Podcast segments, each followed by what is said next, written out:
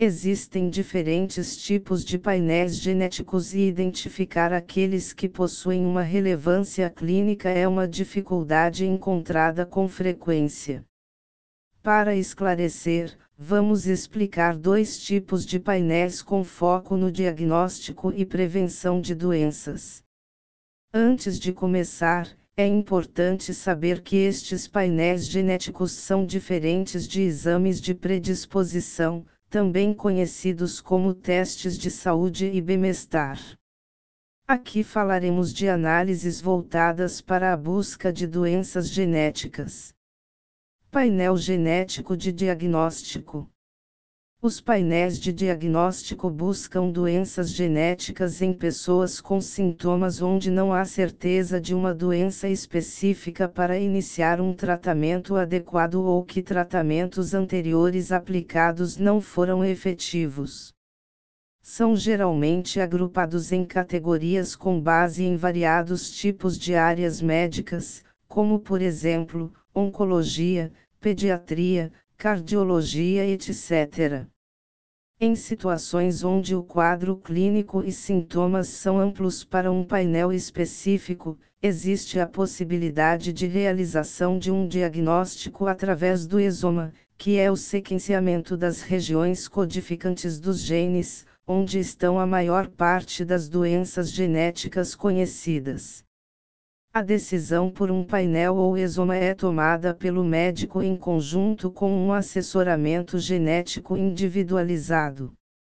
Um painel de diagnóstico genético ou exoma podem ser facilitadores na difícil jornada para identificar uma doença rara, pois com frequência os sinais e sintomas dessas enfermidades se assemelham, tornando o diagnóstico clínico difícil e demorado.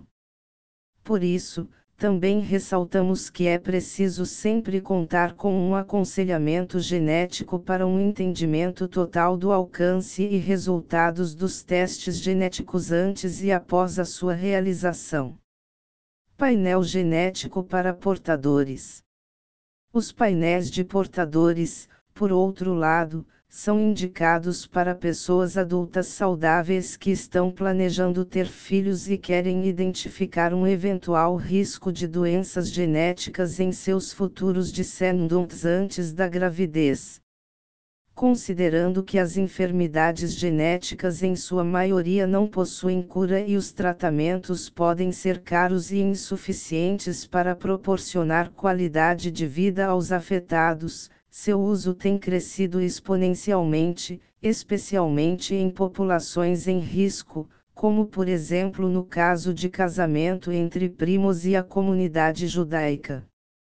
Esta situação de afetado pode ocorrer quando dois portadores saudáveis de uma variante patogênica em um gene em comum transmitem esta variante aos descendentes. Ao herdar por parte de pai e mãe uma variante genética de herança autossômica recessiva, por exemplo, a criança manifestará determinados sinais barra sintomas. Além disso, existirá um risco de 25% de a cada gestação esse casal ter um filho acometido pela doença ligada à variante barra gene identificados.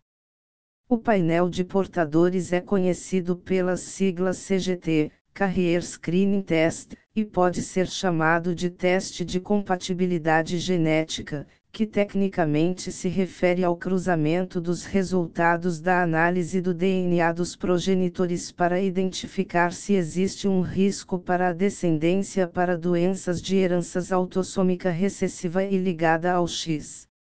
Apesar do painel de portadores ser especialmente recomendado para casais consanguíneos, ele pode ser de interesse de todos os casais. O risco populacional de um casal saudável coincidir em variantes que elevam o risco de distúrbios genéticos nos descendentes é de 5% e 80% dos casos dessas doenças acontecem em famílias sem histórico de afetados.